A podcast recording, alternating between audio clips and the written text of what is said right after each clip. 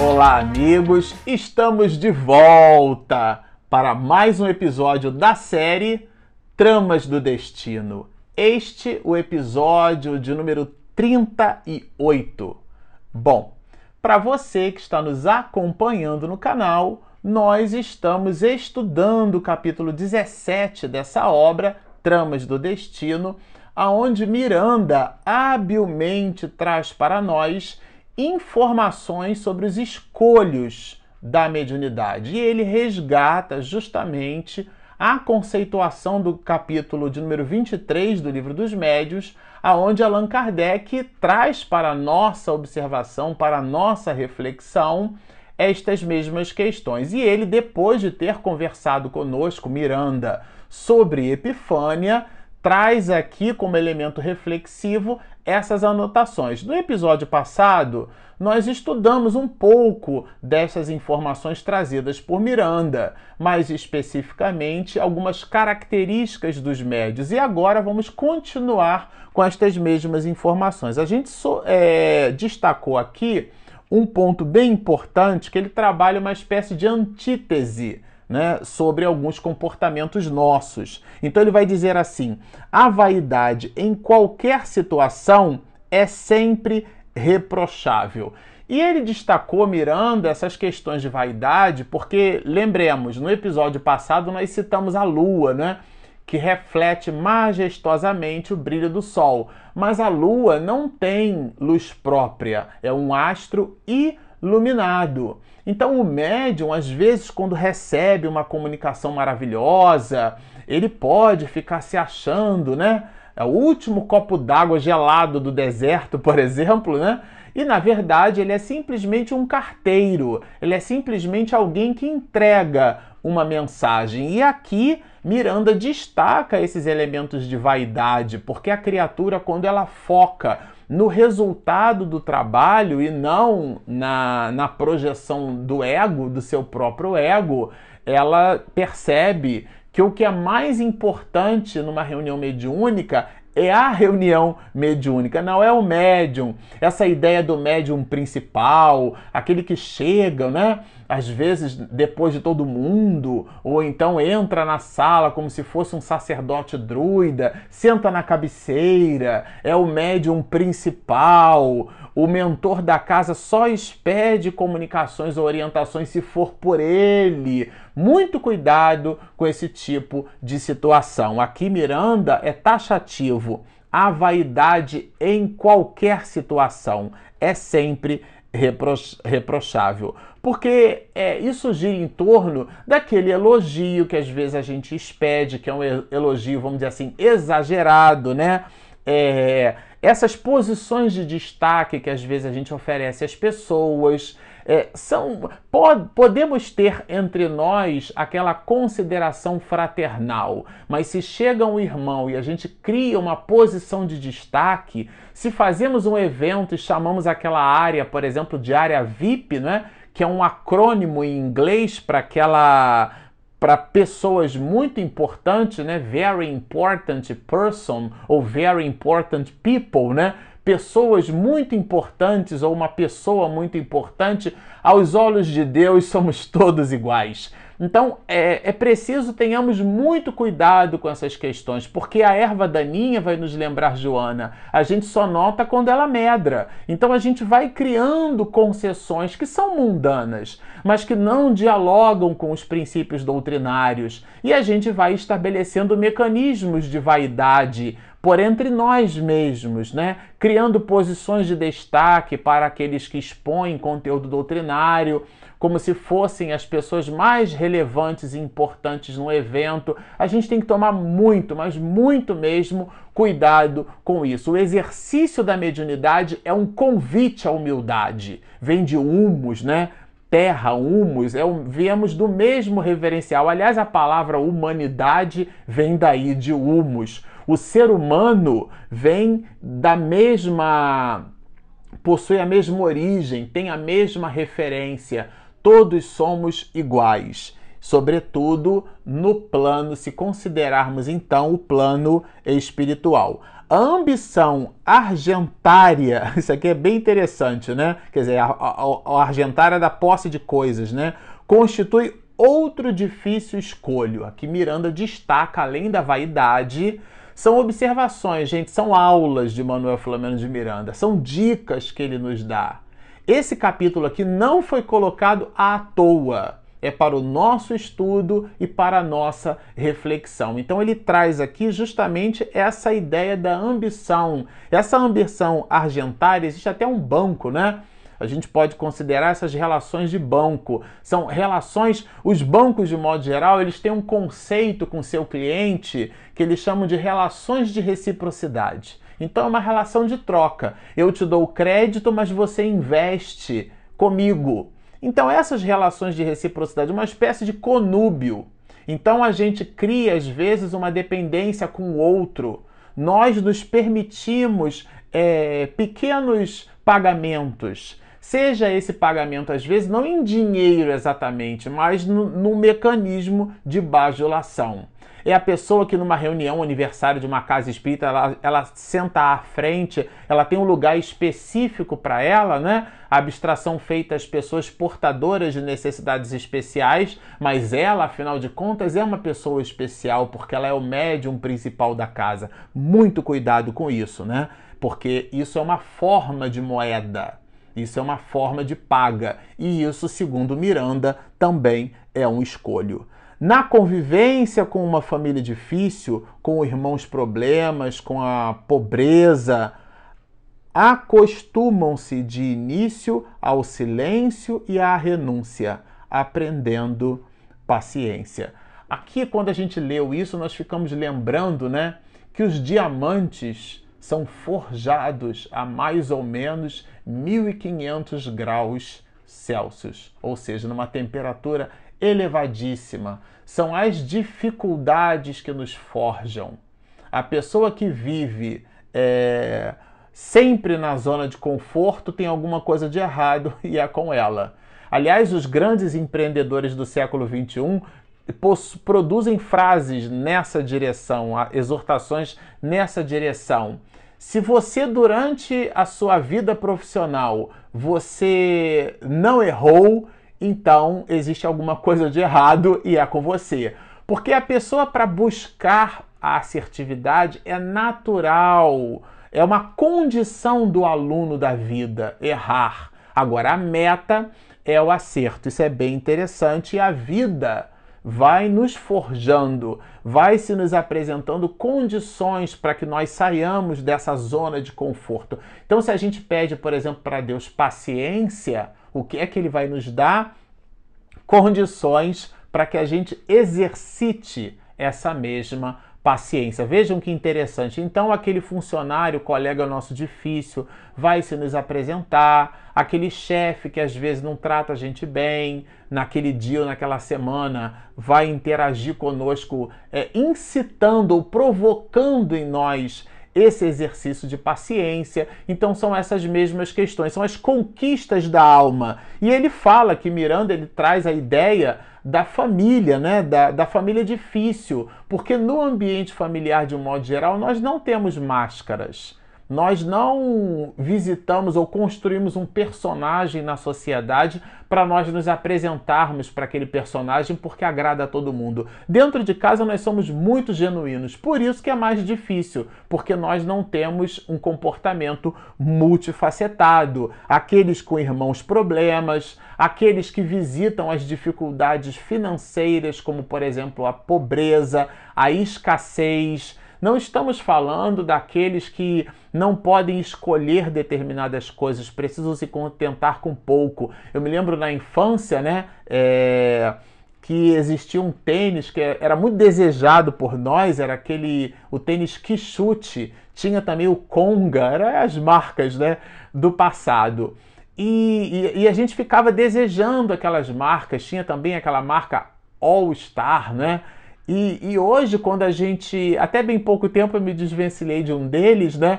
Então, é, é, um, é um tênis flat, não é nem confortável o calçado, né? Ou pelo menos para mim eu não acho ele muito confortável, mas era aquele desejo. É aquilo certamente não é uma necessidade, porque a minha mãezinha me, me supriu de outras possibilidades que não exatamente esse tênis. E eu precisei aprender a conviver com ter as coisas, mas não necessariamente ter aquilo que eu desejava. Esse incômodo de não ter aquilo que deseja é, constrói em nós, na vida, forja-nos na fase adulta, o entendimento de que nem tudo aquilo que a gente deseja efetivamente é aquilo que a gente precisa ter. Aliás, a tese é de Emmanuel: nem tudo que é belo é bom. Em astronomia clássica, a gente vai aprender que nem tudo aquilo que brilha no firmamento possui ou produz luz própria. Então, essa necessidade de amadurecimento, ela se nos apresenta através das dificuldades. Então ele vai nos dizer assim, Miranda, olha, precatem-se os médiuns contra a indústria dos presentes, isto é, do artifício da doação de mimos e regalos com que são brindados. Isso é muito sério. Às vezes a pessoa ele vai contar aqui uma história para nós que a gente vai desdobrar juntos, né? Mas às vezes a pessoa se permite um livro. Poxa, eu gostei tanto dessa comunicação mediúnica da minha avó que você me deu. Você toma aqui esse livro de presente, ou então você está passando por tantas dificuldades financeiras, toma aqui um trocadinho. Eu daria para qualquer uma outra pessoa. O médium tem que tomar muito cuidado com esse tipo de coisa. Vejam, isso é Miranda recordando Allan Kardec quando trata dos escolhos da mediunidade. E esse é um escolho, é um empecilho. No linguajar dos dias atuais, é uma grande casca de banana. Aliás, às vezes pequenininha, né? Porque a gente não nota quando vê pisa, escorrega e cai. Então a gente tem que tomar muito cuidado com essas questões. E ele vai trazer uma história justamente de um abnegado, né, médium espírita que atende um companheiro. O atendimento é realmente muito feliz e ele então é, vai Miranda, né, vai nos dizer assim: Conta-se que abnegado médium espírita, após atender um consulente aflito que o buscara rogando ajuda, se serviu da mediunidade dele. Logo se desobrigou com amor do concurso fraterno. À saída do companheiro reconfortado, deparou com uma cédula delicadamente deixada presa a um livro na modesta mesa de trabalhos mediúnicos. Vejam, a pessoa foi atendida e o companheiro que recebeu a assistência, como paga? O que, que ele quis fazer? Ele deixou um dinheirinho ali para na fresta entre dois livros, né, e tal. E o companheiro médium que identificou o que, que ele fez saiu a correr, né? logo identificando a, a, procedência do dinheiro, algo desconcertado, porém consciente dos seus deveres, aquilo não era dele, não deveria receber, saiu a correr, chamando pelo outro e dizendo. Então a gente fica imaginando a cena. Ele buscou o companheiro de volta, né? Aqui está a sua nota, olha, você esqueceu sobre a nossa mesa, olha que delicado. Ele entendeu do que se tratava, mas foi a forma educada, delicada e gentil que o médium é, construiu para abordar a questão.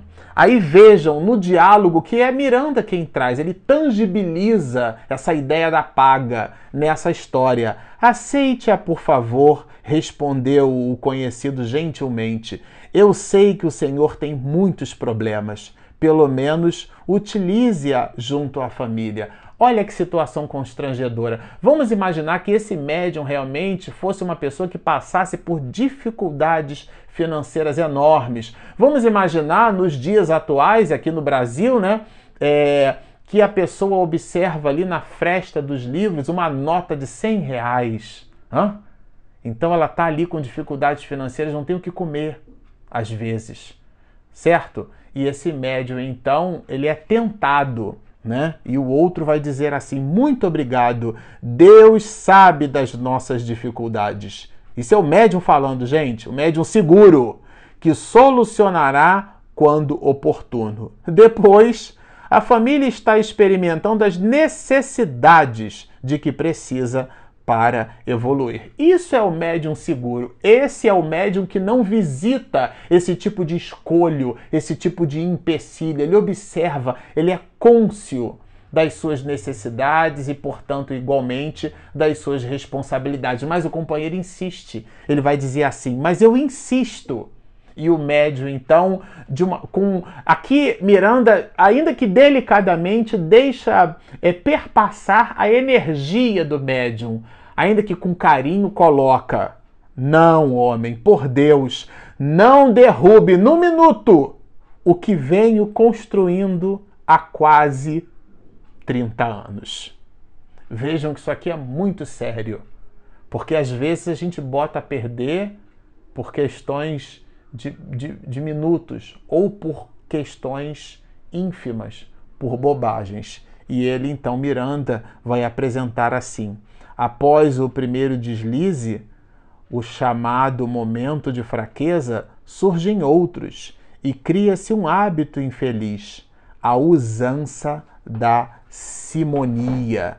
Essa simonia é o comércio, é o escambo das frequências espirituais e a gente acaba se acostumando com estas mesmas questões. Esse é um ponto reflexivo que Miranda nos traz e a gente resolveu pôr luzes, porque realmente é muito importante tomarmos conta disso. E às vezes a pessoa não aceita o dinheiro, mas ela acaba aceitando é, como paga estas questões é, de área VIP, de solenidade onde a pessoa é enaltecida, é, onde ela é lembrada como médium principal da casa, onde assume o cacoete de somente o mentor espiritual é, da instituição se comunicar através dele ou através dela. Então, são análises, são elementos de reflexão. O mentor espiritual é um irmão amigo nosso, ele não é um capataz para que o espírito se comunique, a tese é de Allan Kardec, necessita existir relações fluídicas. E o fato de sintonizarmos com o espírito superior não significa, nós médiuns, que sejamos criaturas superiores. Num determinado momento, a gente sintoniza com uma faixa de frequência, com aquela percepção mas nós, a propósito de sintonizarmos com aquela faixa de frequência, não significa que visitemos como uma constante aquela mesma sintonia. São laivos, são pródromos de possibilidades, oscilando entre picos e vales, ainda que ascensionais. Então a gente não vive uma faixa constante perceptiva. O nosso espectro de frequência ainda visita é, vibrações no, no odierno, no cotidiano, das nossas relações mundanas. Quem não vai para a reunião mediúnica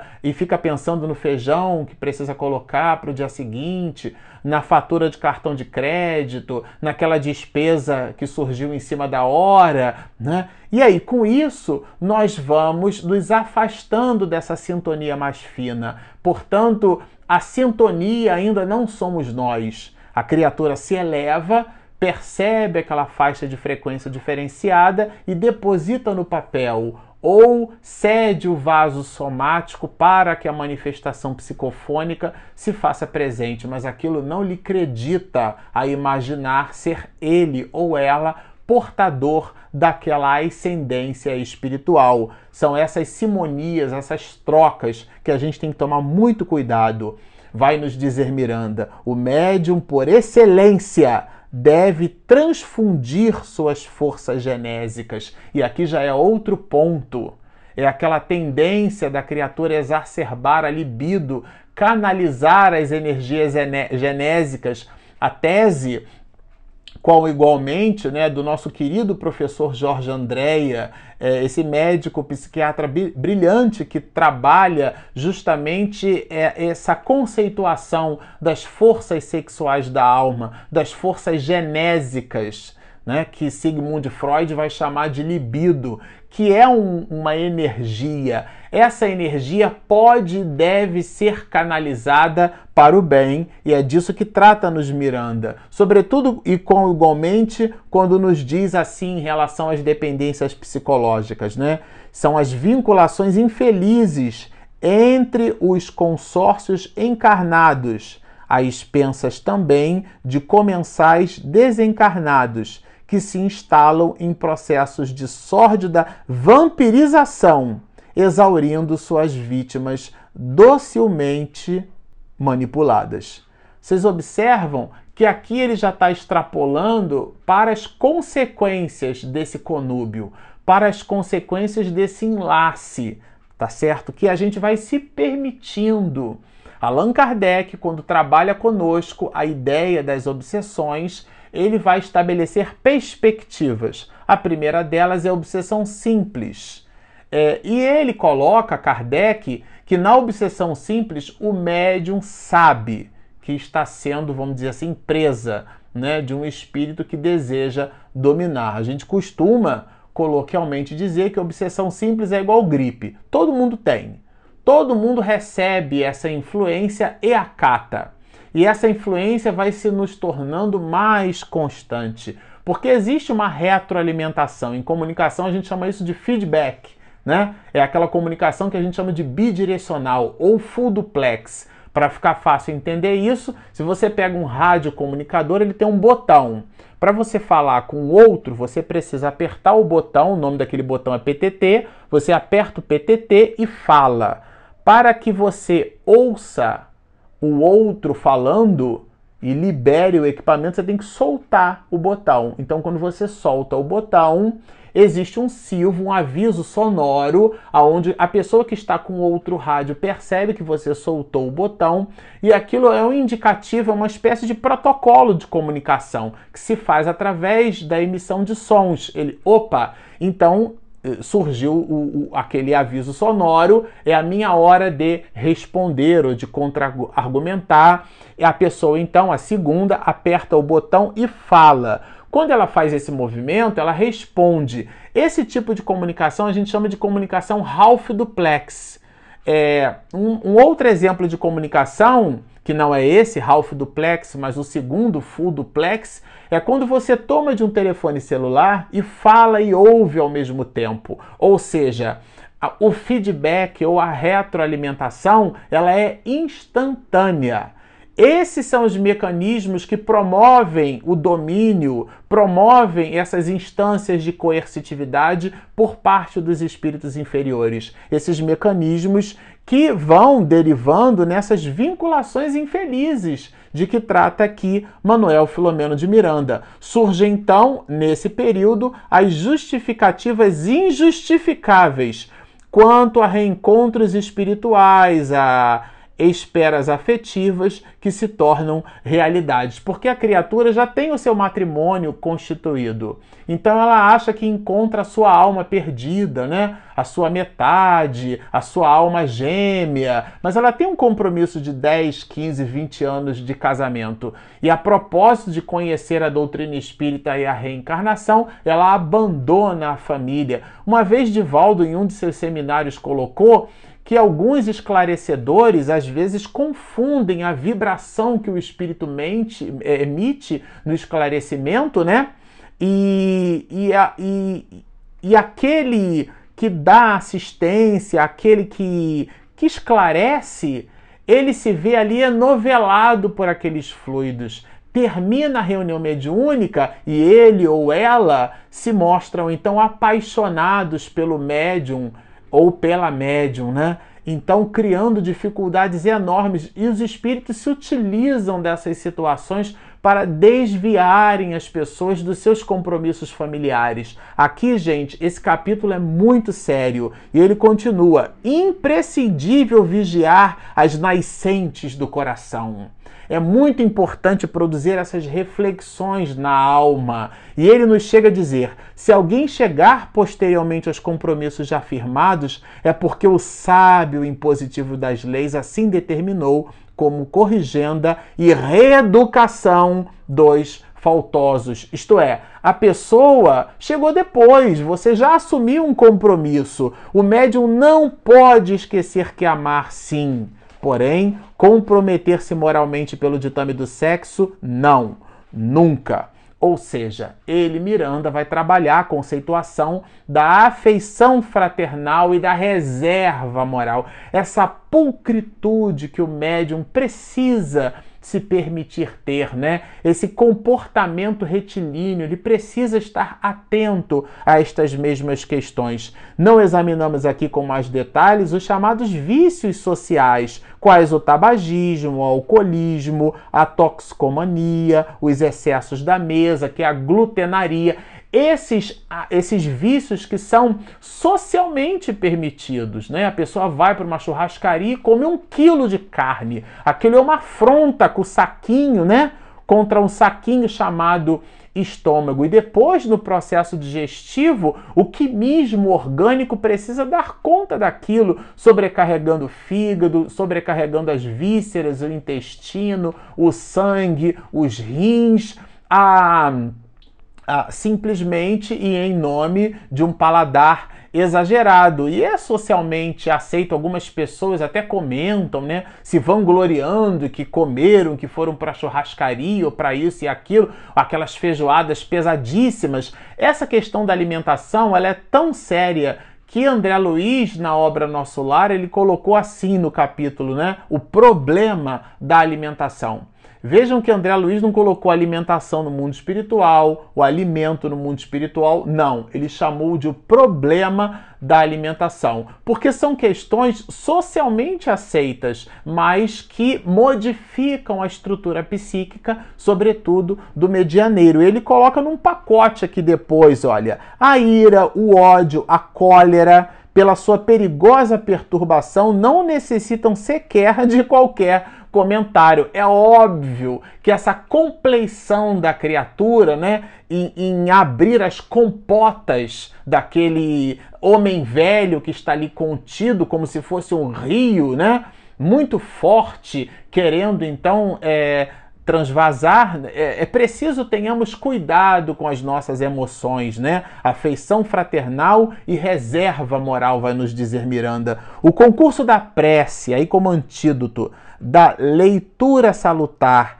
que inspiram ideias e pensamentos, vai nos dizer Miranda, pensamentos ditosos, são anticorpos valiosos contra a virulência desses escolhos da santificação da mediunidade. A criatura precisa se reconhecer. E se você tiver muita dificuldade em exercer com sabedoria, em exercer com estoicismo a sua mediunidade, aqui é o finalzinho, no último parágrafo, Miranda, ele resgata Jesus quando nos diz assim: Pedi e dá-ser-vos-á, buscai e achareis, batei e abri-ser-vos-á.